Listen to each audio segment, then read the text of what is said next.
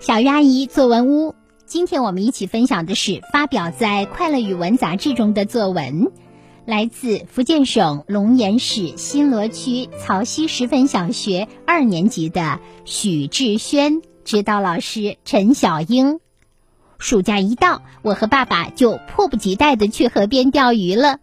爸爸耐心的对我说：“首先放上鱼饵，接着把绳子扔到河里。”最后，等鱼竿一有动静，就马上把绳子拉回来，这样就能钓到鱼了。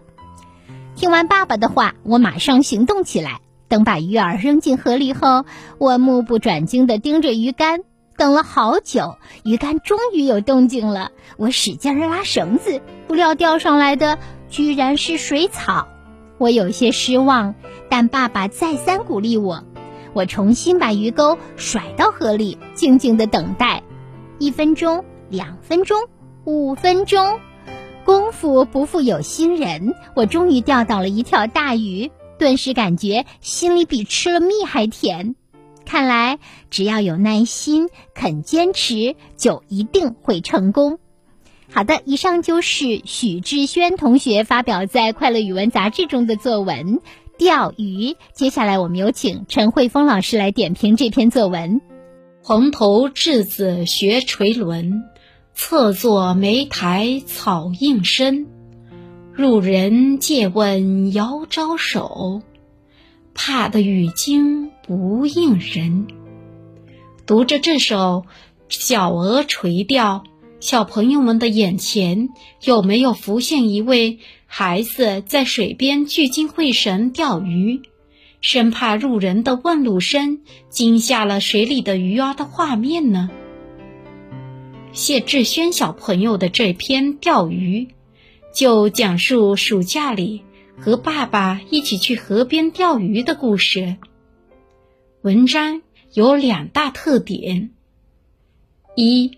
文章的语言虽然朴实，但是通过这些文字，我们读出了一幅幅栩栩如生的画面。文章的开头，一个关联词“一就”，就把一位迫不及待想去钓鱼的孩子形象跃然纸上了。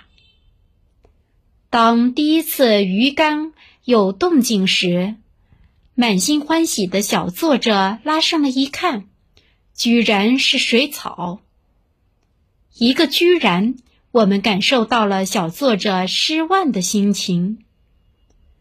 在爸爸的鼓励下，小作者再次甩出鱼竿，在耐心等待下，终于钓到一条大鱼。一个终于。就让读者感受到小作者的耐心、坚持，最后功夫不负有心人，钓到大鱼的激动心情。二，文章重点写了钓鱼的经过。小作者不仅通过扔、钉、拉等连续动作的描写，还写出当没有钓到鱼时有些失望的心情。当钓到大鱼时，心里比吃了蜜还甜的喜悦心情。